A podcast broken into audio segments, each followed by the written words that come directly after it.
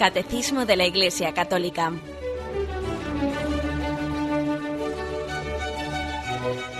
Un programa dirigido por Monseñor José Ignacio Munilla, Obispo de San Sebastián.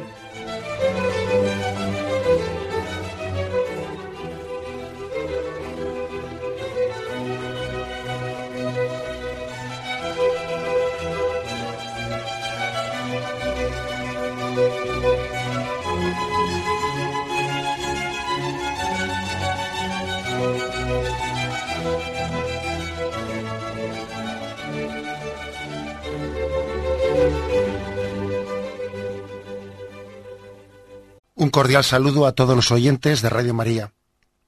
Un día más, con la gracia del Señor, proseguimos el comentario del Catecismo de nuestra Madre la Iglesia. Hoy lo hacemos a partir del punto 1140. ¿eh? Os recuerdo que esta, esta parte del Catecismo, dentro del misterio de los sacramentos, cuando habla de la celebración de la liturgia de la Iglesia, la ha dividido en cuatro partes para que pedagógicamente sigamos un hilo conductor. Lo ha dividido en cuatro partes que son quién celebra, cómo celebra, cuándo celebra la Iglesia y dónde celebra. Y ayer comenzábamos ya esta primera parte de quién es el que celebra, que hoy vamos a terminar. ¿Eh? Hacemos hoy, por lo tanto, los puntos 1140 al 1144. ¿Mm? Y dice el primero de ellos el 1140. Es toda la comunidad, el cuerpo de Cristo unido a su cabeza, quien celebra. Las acciones litúrgicas no son acciones privadas, sino celebraciones de la Iglesia, que es sacramento de unidad. Esto es pueblo santo, congregado y ordenado bajo la dirección de los obispos. Por tanto, pertenecen a todo el cuerpo de la Iglesia, influyen en él y lo manifiestan, pero afectan a cada miembro de este cuerpo de manera diferente, según la diversidad de órdenes, funciones y participación actual.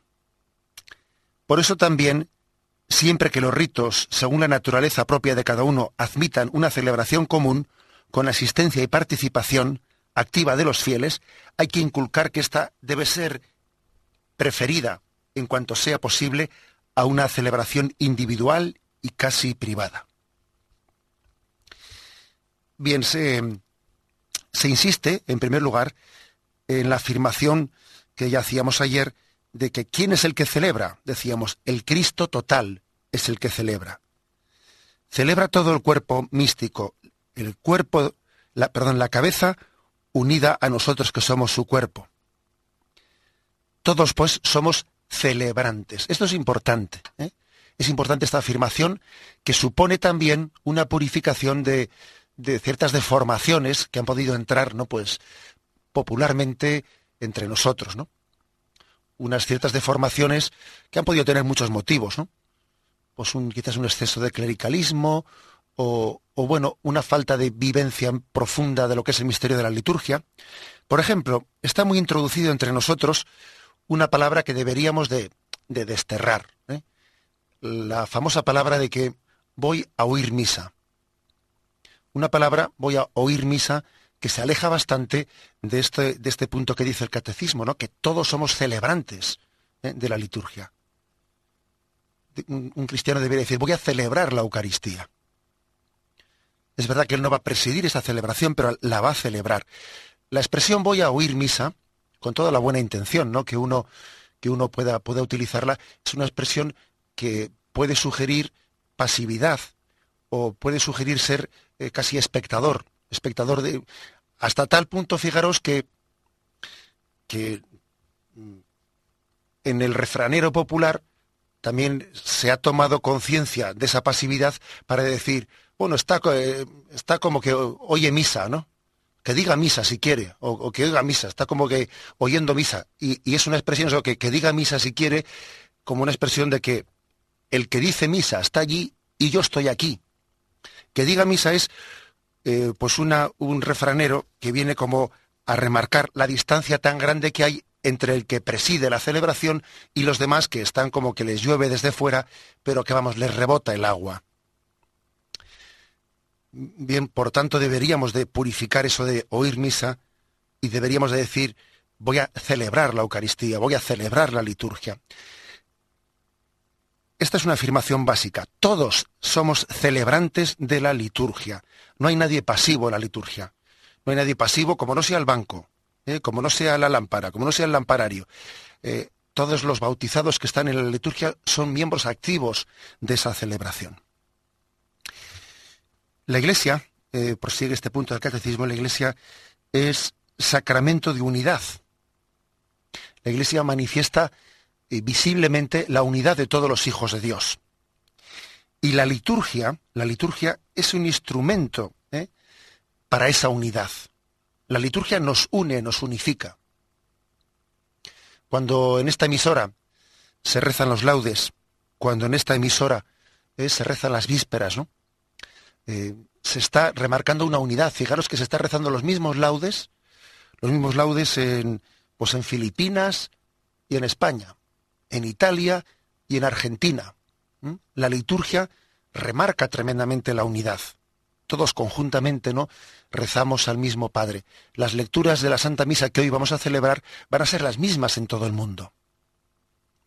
La liturgia, pues, remarca, es un instrumento muy importante para que la Iglesia ejerza esa función que Dios le ha dado de ser sacramento de unidad. Un instrumento privilegiado, ¿no? Para ejercer esa función dada por Dios. Sacramento de unidad. Al mismo tiempo también eh, la liturgia es manifestación de la diversidad, porque tenemos una unidad, pero es una unidad en la riqueza en la, riqueza diversa. Y también la, la liturgia lo señala. Manifiesta también la diversidad en, en, los distintos ritos, por ejemplo, distintos ritos litúrgicos, en las distintas formas de participación en la liturgia, también las fiestas particulares que la Iglesia eh, pues aprueba para un lugar determinado. Hay fiestas que no son universales. O sea, la liturgia también aprueba ciertas fiestas para que puedan ser eh, celebradas en lugares determinados. Fiestas, fiestas patronales locales, etc. Esta es una, afirmación, pues, eh, primera de este punto, pero hay otra muy importante. Una, una muy práctica, muy práctica. Eh, que está en la parte última de este punto. Dice así, por eso también, siempre que los ritos, según la naturaleza propia de cada uno, admitan una celebración común, con asistencia y participación activa de los fieles, hay que inculcar que ésta debe ser preferida, en cuanto sea posible, a una celebración individual y casi privada. Fijaros que ¿A qué se refiere el catecismo con esto? Pues se refiere a muchas cosas muy prácticas. Dice, siempre y cuando sea posible, ¿no? También es verdad que con prudencia el catecismo dice siempre y cuando sea posible. No vamos a forzar las cosas creando conflictos indebidamente, ¿no? Pero dice siempre y cuando sea posible, esa naturaleza de la liturgia que está siempre remarcando la unidad en todos nosotros, pues hace que convenga no hacer celebraciones individuales, privadas, aparte, aparte de la comunidad, sino hacerlas conjuntamente, comunitariamente. Por ejemplo, ¿eh? descendiendo un poco de la teoría a la práctica, por ejemplo, pues un matrimonio de la parroquia va a celebrar las bodas de plata o las bodas de oro. ¿Qué es más normal? Eh? ¿Que lo celebre integrada esa celebración en la Eucaristía del domingo? haciendo partícipe también de ese gozo de las bodas de plata y de las bodas de oro, haciendo partícipe a toda la comunidad cristiana? O que lo celebre aparte, no vamos a hacer una misa para nosotros aparte únicamente y así, bueno, pues eh, nos sentimos más en familia, más nosotros solos y, y, así lo adecuamos más a una comida que queremos preparar todos y, bueno, pues ya veis que pues que también la Iglesia, pues por, no forzar las cosas, también admite, ¿no? Y cómo no va a admitir, ¿no? Y con gozo, además, también esa celebración particular y privada. Pero no es el ideal, no es el ideal. Y lo dice el catecismo, fijaros, ¿eh? Lo dice el catecismo que tenemos que tender eh, siempre y cuando sea posible pues a la celebración comunitaria y no a buscar la celebración individual y casi privada. ¿Por qué? Porque eh, ese, ese don del amor manifestado 25 años o 50 años, ese don del amor, pues es un don, mm, un don para que todo el mundo dé gracias a Dios por él. Lo lógico es que alguien que cumpla las bodas de oro, pues pida a la iglesia, ayudadme a dar gracias a Dios Hoy pido la ayuda de la comunidad parroquial para que mm, vuestra, vuestros labios y vuestra boca sean también mi altavoz. Y yo quiero dar gracias a Dios a través de, eh, de todos los labios de esta parroquia. Lo que ocurre es que hay, que hay que reconocer que nos falta sentido comunitario y tenemos un sentido individualista muy arraigado, que tenemos que purificar. ¿eh? Tenemos que purificar mucho. Luego a veces nos quejamos de eso de que yo creo que, igual nuestros hijos o nuestros nietos o, que, bueno, mucha gente no diga eso de que yo creo en Dios a mi manera, por mi cuenta. Y, claro, y también nosotros en, nuestra medida, ¿eh? de otra manera muy distinta, pero bueno, a nuestra medida, también igual tenemos un cierto sentido individualista que hay que purificar. Más ejemplos.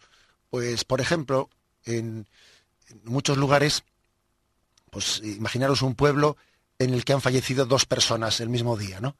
Y dice uno, pues, eh, funeral a las seis por fulanito, funeral a las siete por menganito. Como haya un tercer funeral, sea funeral a las ocho por el siguiente. Y dice uno, pues no sé si es muy normal eso. ¿No sería más normal que la celebración de ese funeral se integren esas dos personas que han fallecido el mismo día y se celebre conjuntamente ese funeral? Porque la misma comunidad parroquial tiene que despedir a uno y a otro. ¿eh?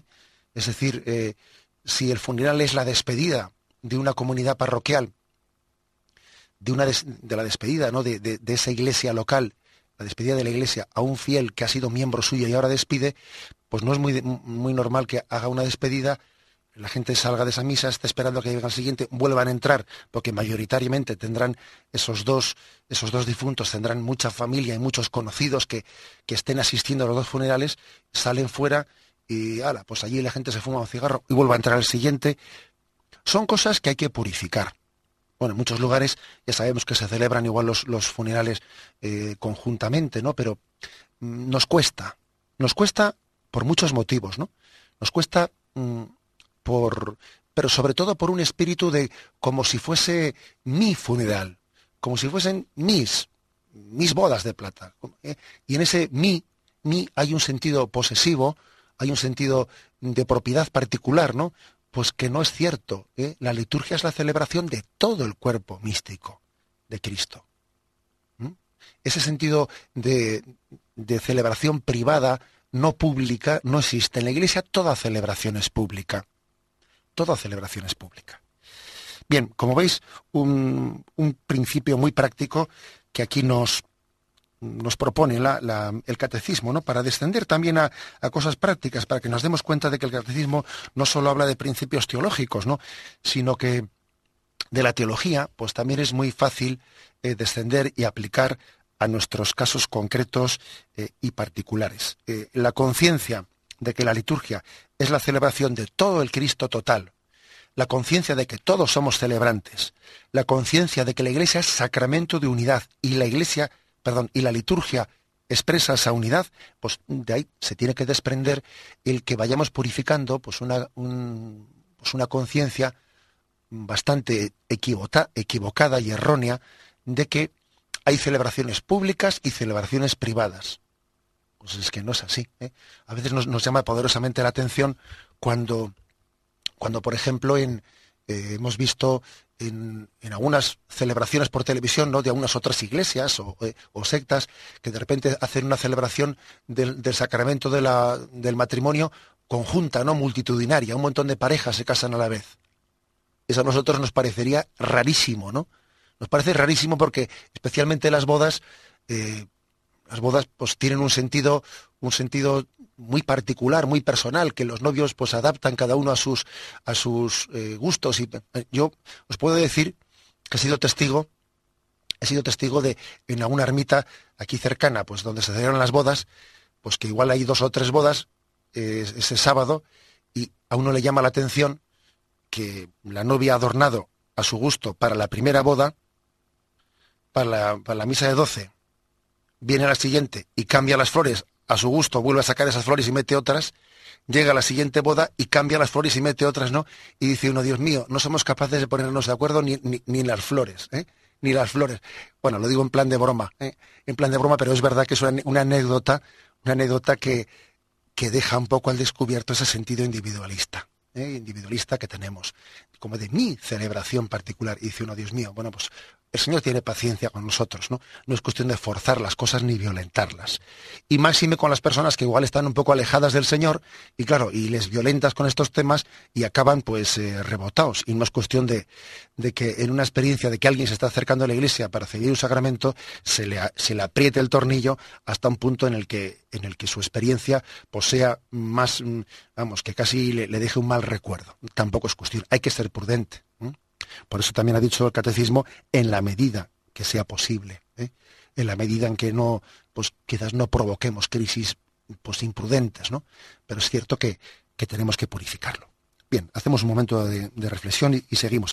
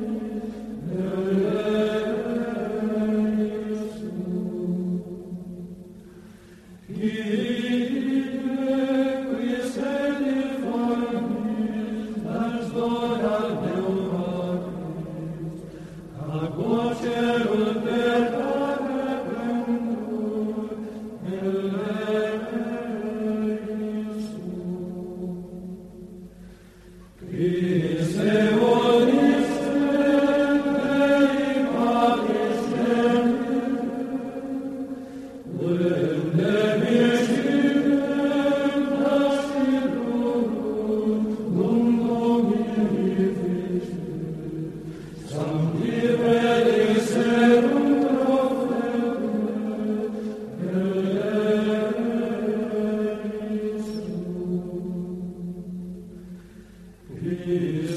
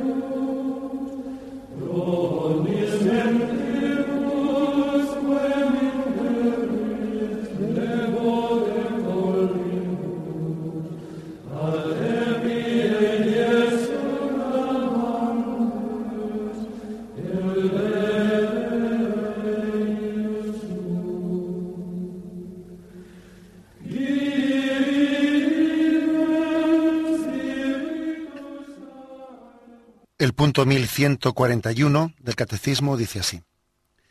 La asamblea que celebra es la comunidad de los bautizados que por el nuevo nacimiento y por la unción del Espíritu Santo quedan consagrados como casa espiritual y sacerdocio santo para que ofrezcan, a través de las obras propias del cristiano, sacrificios espirituales.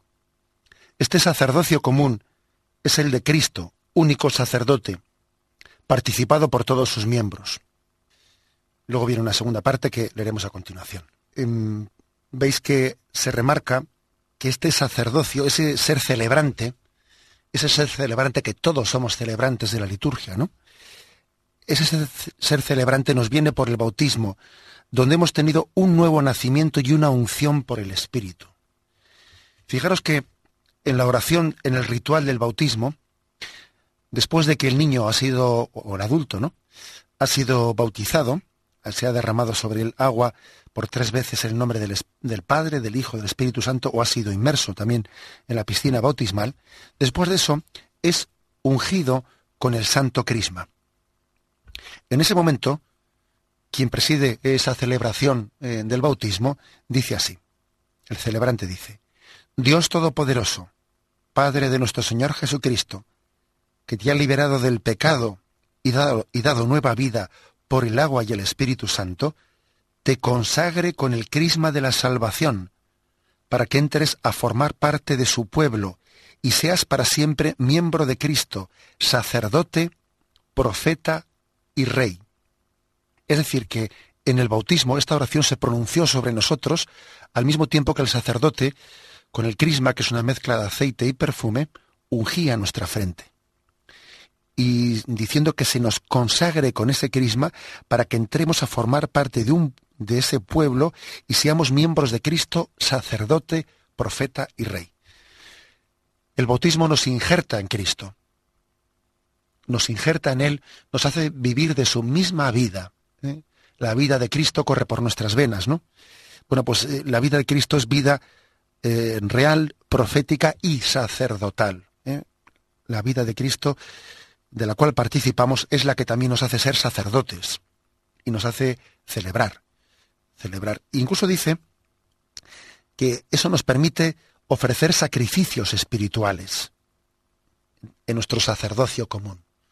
Claro, porque fijaros que cuando celebramos la liturgia, especialmente la Santa Misa, pues decimos ese por Cristo, con Él y en Él, a ti Dios Padre, pues nosotros participamos de esa ofrenda y unimos al sacrificio de Cristo nuestros sacrificios eh, personales que acaban siendo pues una ofrenda, el ofrecimiento de obras que hacemos por la mañana, ¿no? También en esta emisora. Ese ofrecimiento de obras es también un sacrificio espiritual unido al sacrificio de Cristo. Te consagro mis oraciones, mis sufrimientos de este día, etcétera, unidas, unidas al sacrificio del altar. Hay pues un, eh, un remarcar el que la raíz de nuestro sacerdocio está en el bautismo, quien nos capacita para que nuestra ofrenda esté unida a la de Cristo. No es una ofrenda eh, pues, meramente de alguien que tiene una buena intención, ¿eh? una buena intención, no es más que buena intención, es que es la capacidad de, que todo lo que hacemos tenga un valor infinito en Cristo, que todo lo que hacemos pueda ser unido a la cruz de Cristo, a la ofrenda de Cristo al Padre. Que todo lo que nosotros hacemos adquiera una dimensión pues muy superior, ¿no? a lo que yo por mis propias fuerzas soy capaz de hacer, merecer, en la medida en que sea unido al sacrificio de Cristo, a esa ofrenda, Padre, a tus manos encomiendo mi espíritu. Ese es el sentido, de la participación del único sacerdocio de Jesucristo. Jesucristo sumo y eterno sacerdote, que es la fiesta, ¿no? que celebramos, eh, especialmente en este día, em, cuando se celebra el segundo, segundo, mejor dicho, el jueves siguiente a Pentecostés. Jesucristo, sumo y eterno sacerdote, y todos participamos de ese sacerdocio de, Jesucristo. Dice además que es una participación, bueno, continuamos la lectura del punto que habíamos dejado inconclusa. La Madre Iglesia desea ardientemente que se lleve a todos los fieles aquella participación plena, consciente y activa en las celebraciones litúrgicas que exige la naturaleza de la liturgia misma y a la cual tiene derecho y obligación en virtud del bautismo, el pueblo cristiano, linaje escogido, sacerdocio real, nación santa, pueblo adquirido. Se nos dan aquí dos, textos de la palabra de Dios, ¿no? Dos textos. El primero es la primera carta de Pedro, capítulo 2, versículo 9. Pero vosotros sois linaje elegido, sacerdocio real, nación santa, pueblo adquirido, para anunciar las alabanzas de aquel que os ha llamado de las tinieblas a su admirable luz. Vosotros que en un tiempo no erais pueblo y que ahora sois el pueblo de Dios, de los que antes no se tuvo compasión, pero que ahora son compadecidos. Y dice 1 Pedro 2, 4, 5, unos versículos antes, acercándonos a Él, piedra viva, desechada por los hombres, pero elegida, preciosa ante Dios, también vosotros, cual piedras vivas, entrad en la construcción de un edificio espiritual, para un sacerdocio santo, para ofrecer sacrificios espirituales aceptos a Dios por medio de Jesucristo. Es esta carta de Pedro y también la carta a los hebreos las que más remarcan este sacerdocio común de todos los fieles. ¿no? Todos somos pueblo sacerdotal, como cantamos también en ese canto, ¿no? Pueblo de reyes, pueblo sacerdotal. Venid y alabemos al Señor. Bien, se ha dicho en este punto que la Iglesia quiere que tengamos una participación plena, consciente y activa. Y que eso es un derecho y una obligación. Las dos cosas, es derecho, que el fiel tiene derecho a tener esa participación plena, y es obligación, las dos cosas. Una participación plena, consciente y activa. Pongamos también algunos eh, eh, ejemplos prácticos de esto. Mm, cosas que tenemos que purificar. Mm, pues ha podido ocurrir, ¿no? Yo creo que igual puede ser que siga ocurriendo, pero yo confío también que esto, después de la reforma litúrgica del Concilio Vaticano II, se ha ido purificando. ¿eh? Y me parece que para muchas cosas, lógicamente, ha servido la reforma litúrgica del Concilio Vaticano II. Una es la siguiente. Eh, que vayamos teniendo conciencia que que en la celebración litúrgica, que la misma celebración litúrgica es mi oración. Que uno no caiga eh, eh, en, ese error de decir, a ver cuándo termina esta liturgia para empezar yo a rezar un poco. ¿Mm? Parece como que la liturgia le está estorbando a su oración personal. Bueno, a ver cuándo termina esta liturgia y después yo ya estoy un poco ya, que nada me moleste para poder rezarle al Señor. Estoy exagerando, ¿no? Pero detrás de esa exageración existe eso. Incluso a veces ha ocurrido que uno mm, que está en una celebración litúrgica igual está rezando durante la liturgia, no tanto haciendo oración de esa liturgia. Alguien dice, bueno, pues durante, durante la, consagración eh, rezo esto, durante la plegaria litúrgica rezo el otro, o, rezo el rosario durante la Santa Misa. Bueno, eso no es hacer oración de la liturgia, sino que es hacer oración sobre la liturgia. ¿eh? superponer mi oración privada a la oración litúrgica y eso pues está denotando pues, una falta de vivencia plena ¿eh? y plena y consciente y activa de esa de la, de la liturgia ¿no?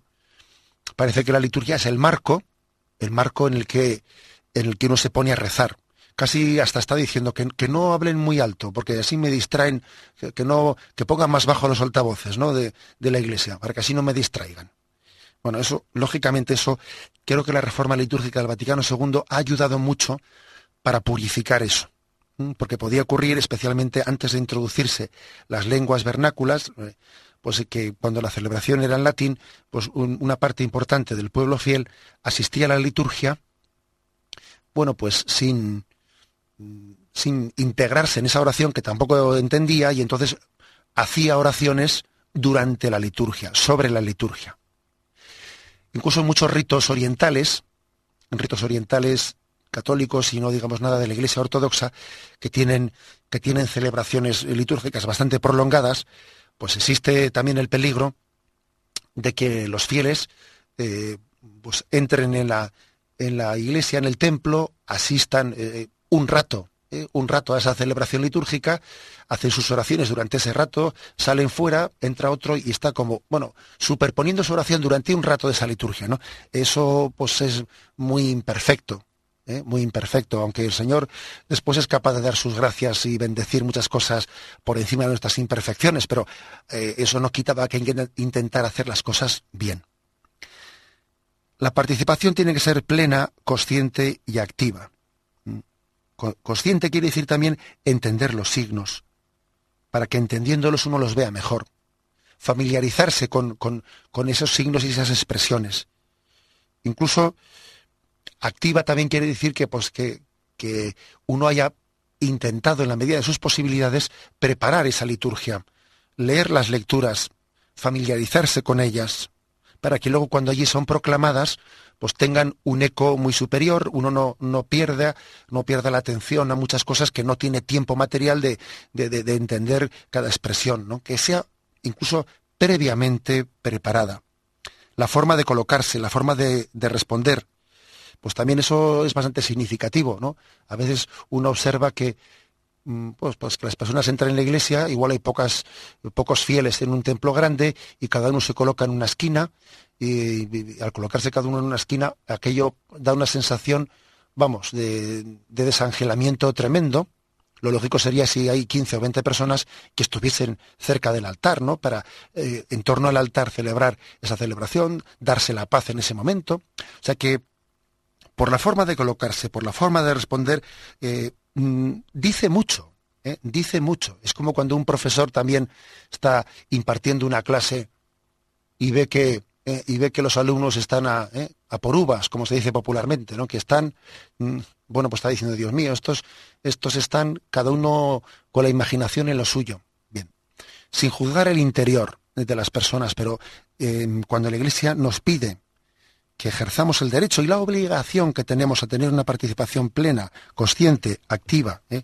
pues tenemos que aplicar esto y ponerlo y ponerlo en práctica. Bien, un momento de reflexión y continuamos enseguida.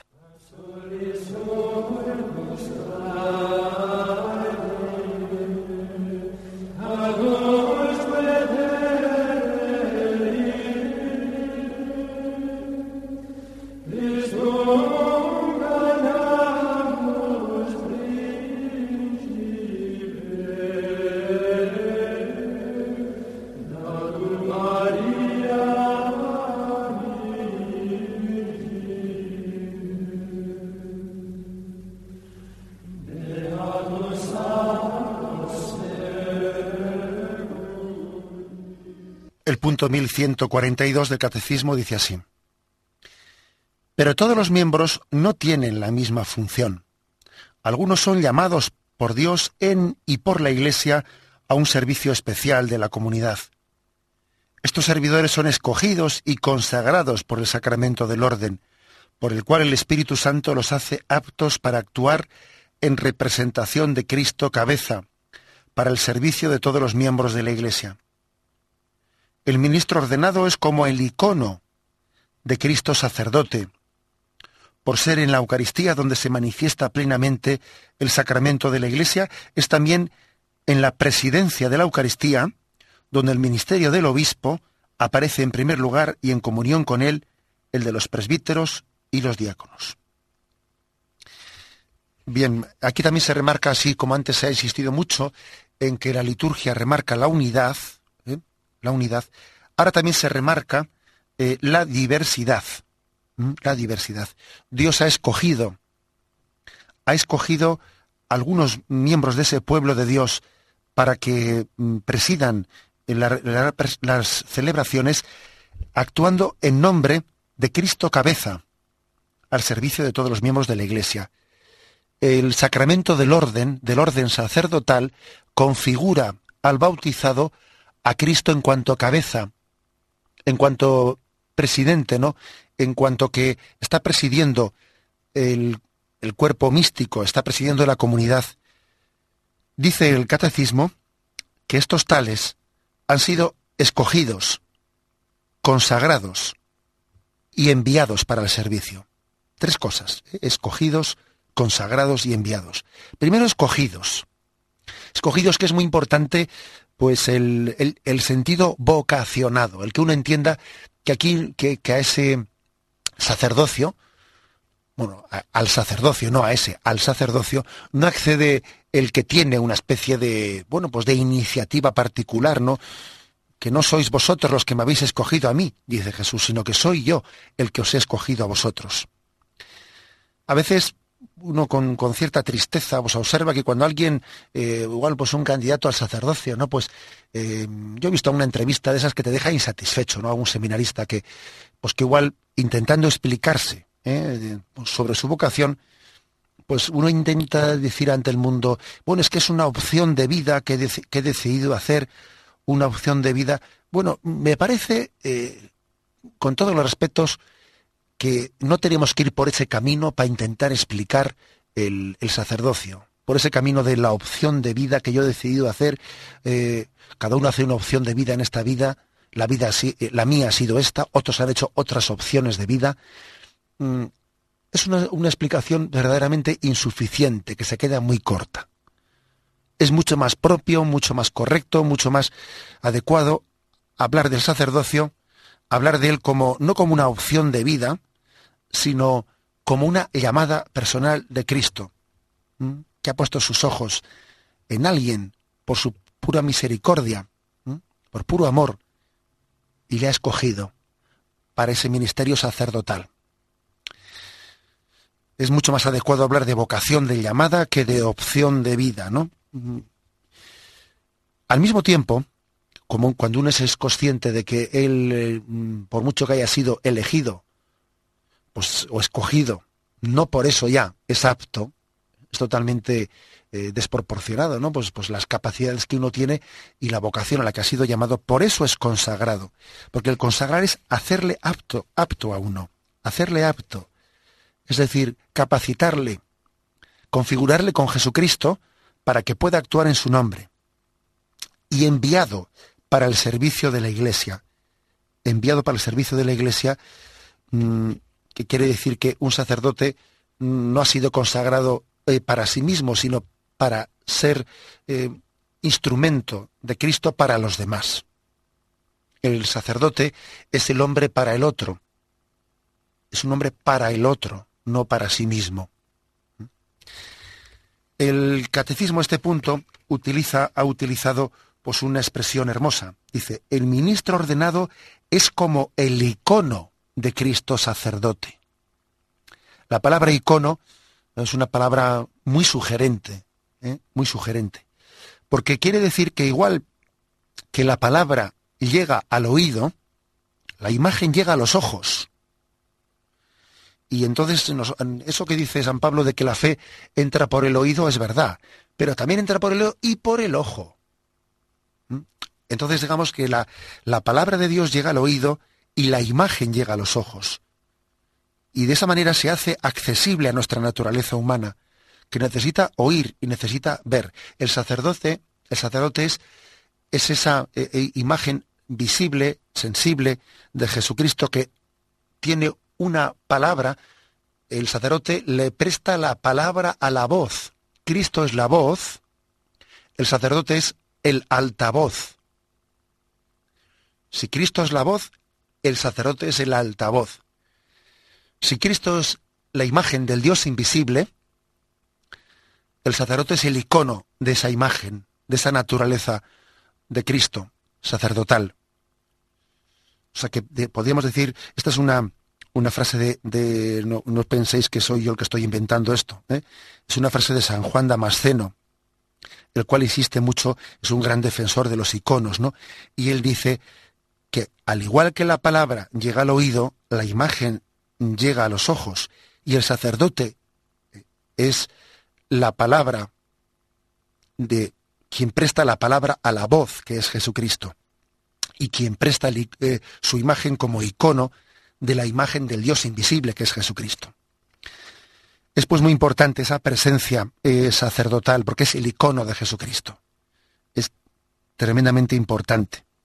A veces, pues, eh, cuando en algún en algún pueblo, ¿no? Pues por insuficiencia de sacerdotes, pues tiene que ser atendido desde otros lugares y un sacerdote tiene que atender cuatro o cinco pueblos, ¿no? Pues eh, aparte que hay que decir que esos sacerdotes que hacen esa atención son verdaderamente heroicos, ¿no? Heroicos porque es muy duro ¿eh? tener que atender distintos pueblos sin poder tener también el gozo de, bueno, pues de, compartir con los fieles, ¿no? Pues la presencia también es una gran carencia. La, la, ausencia del día a día el sacerdote en la calle, entre los suyos, la ausencia de esa imagen, de ese icono viviente de Jesús entre, entre, entre los suyos, es una, pues algo que tenemos que pedir. La presencia del sacerdote, su, su visibilidad, el hecho de que el sacerdote sea visto ¿no? en medio de la comunidad, ya solamente eso, ya solamente el hecho de que se vea su presencia por las mañanas, por la tarde, al mediodía, el hecho de que se vea su presencia es un recordatorio, es un toque, de que Cristo sigue presente entre nosotros. Bien, y por lo tanto es una imagen hermosa que vamos a, completar con lo siguiente. Dicho esto, dicho esto, eh, el punto 1143 complementa de la siguiente forma. En orden a ejercer las funciones del sacerdocio común de los fieles, existen también otros ministerios particulares, no consagrados por el sacramento del orden, y cuyas funciones son determinadas por los obispos, según las tradiciones litúrgicas y las necesidades pastorales. Los acólitos, lectores, comentadores y los que pertenecen a la Escola Cantorum, desempeñan un auténtico ministerio litúrgico. Leo también el punto siguiente, 1144. Así, en la celebración de los sacramentos, toda la asamblea es liturgo, cada cual según su función, pero en la unidad del Espíritu que actúa en todos. En las celebraciones litúrgicas, cada cual, ministro o fiel, al desempeñar su oficio, hará todo y sólo aquello que le corresponde, según la naturaleza de la acción y las normas litúrgicas. O sea que después de haber ensalzado ¿no? la imagen sacerdotal, después de haberla ensalzado, luego la Iglesia también habla de los ministerios particulares, los ministerios no, ordenados, que son pues la escola cantorum, los, los que hacen las municiones, los lectores, los acólitos. Es decir, esos también son ministerios particulares, ministerios no ordenados, que son importantísimos también en la dignificación de la liturgia, en la toma de conciencia de que todos somos liturgos, son muy importantes en la, toma de conciencia de que no tenemos que estar de una manera pasiva allí oyendo misa, entre comillas, de que todos somos celebrantes, ayuda mucho, ¿no? A caer en cuenta de que todos somos, todos somos celebrantes y pues el participar en los grupos de liturgia, es que ayuda mucho, ayuda mucho a que no seamos pasivos, en la liturgia. Y además también dignifica las celebraciones, especialmente cuando los sacerdotes son más escasos y, están atendiendo, que van, parece que van haciendo un rally, cogiendo el coche, yendo de un sitio a otro y tienen que ir a un sitio a celebrar, salir corriendo al siguiente. El hecho de que allí haya pues todo un equipo de, pues de, seglares, ¿no? Que están dignificando la liturgia con su participación, pues eso presta un servicio magnífico ¿eh? a la Iglesia, un servicio maravilloso. Lo cual no quiere decir que, em, como llama también, ¿cómo, se matiza en este catecismo? Eh? ¿Cómo se matiza? Lo cual no quiere decir pues, que, que los seglares tengan que hacer funciones que no les corresponde. ¿eh? También dice aquí, en las celebraciones litúrgicas, cada cual, ministro fiel, al desempeñar su oficio, hará todo y solo aquello que le corresponde. ¿eh? Porque también a veces pues, podemos cometer el error de mm, no em, bueno, pues no respetar cada uno la particularidad desde la que tiene que participar en la celebración. A veces hacemos una especie de clericalización de los laicos y una especie de secularización de los clérigos, y eso no es correcto puede haber celebraciones en las que se actúe incorrectamente. Pues, por ejemplo, una cosa es que un seglar eh, sea ministro extraordinario para distribuir la Eucaristía, ¿no? Pues porque falta un sacerdote, etcétera. Y otra cosa es que habiendo varios sacerdotes en la concelebración, pues salgan unos seglares a distribuir la Eucaristía cuando esos sacerdotes se van a sentar. No tiene sentido. ¿eh? Tampoco tiene sentido igual pues que un seglar vaya a ir al sagrario abriéndolo, cerrándolo, llevándolo cuando está el sacerdote. No es correcto. ¿eh? O sea, es decir, es importantísima la participación del seglar en la liturgia, pero respetando las normas litúrgicas, ¿no? Dice aquí, cada uno ministro fiel, haciendo todo y solo aquello que le corresponde. Dicho así popularmente se dice, ¿no? Cada uno en su casa y Dios en la de todos, ¿no? Y es muy importante esto también porque a veces podemos clericalizar, ¿no? Clericalizar al laico o secularizar al sacerdote y eso, y eso no es correcto. Algunos incluso han dicho a veces que es bueno que falten sacerdotes porque así faltando los sacerdotes pues se, mm, se promueven a los laicos. Y yo creo que eso es un gran error eh, y es, eh, vamos, que es muy imprudente decir tal cosa. Es verdad que Dios en su providencia hará las cosas, no, pero en la medida en que los seglares participen correctamente, se suscitarán vocaciones sacerdotales, no lo dudéis. O sea, no tenemos que ver una buena ocasión ¿eh? de que no haya sacerdotes. Eh, no. Fijaros bien que, que mm, recuerdo haberle escuchado a un, a un joven ucraniano que durante muchos años en sus iglesias vivieron la penuria de la falta de sacerdotes porque habían sido encarcelados, porque habían sido perseguidos, porque habían tenido que huir, ¿no? Y cómo eh, todos los domingos la comunidad cristiana se reunía en torno al altar, casi en las catacumbas, ¿no? Y lógicamente ellos ejercían el ministerio laical, pues eh, leían las lecturas, proclamaban las peticiones, si había habido algún sacerdote que había pasado por allí clandestinamente y había consagrado, distribuían la Eucaristía. Pero encima del altar habían puesto una casulla, una casulla y una estola. Y en medio de la celebración, de esa celebración de la palabra, por falta de sacerdote, ellos significaban lo que les dolía la ausencia del sacerdote poniendo la casulla y la estola encima del altar. Y lloraban en esa celebración la ausencia del sacerdote.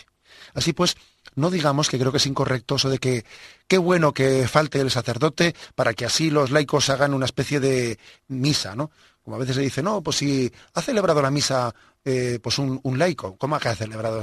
no, ha presidido la celebración de la palabra, a falta del sacerdote. No confundamos las cosas. ¿eh? Por eso dice aquí el punto del catecismo que cada uno tiene que hacer todo y solo lo que le corresponde, sin confundir los conceptos, ¿no? Sin clericalizar al laico y sin secularizar al sacerdote.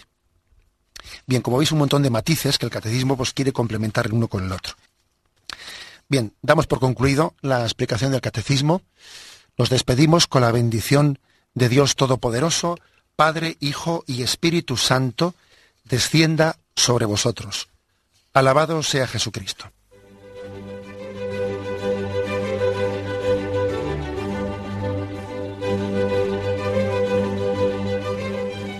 Finaliza el Catecismo de la Iglesia Católica, un programa dirigido por Monseñor José Ignacio Munilla, obispo de San Sebastián.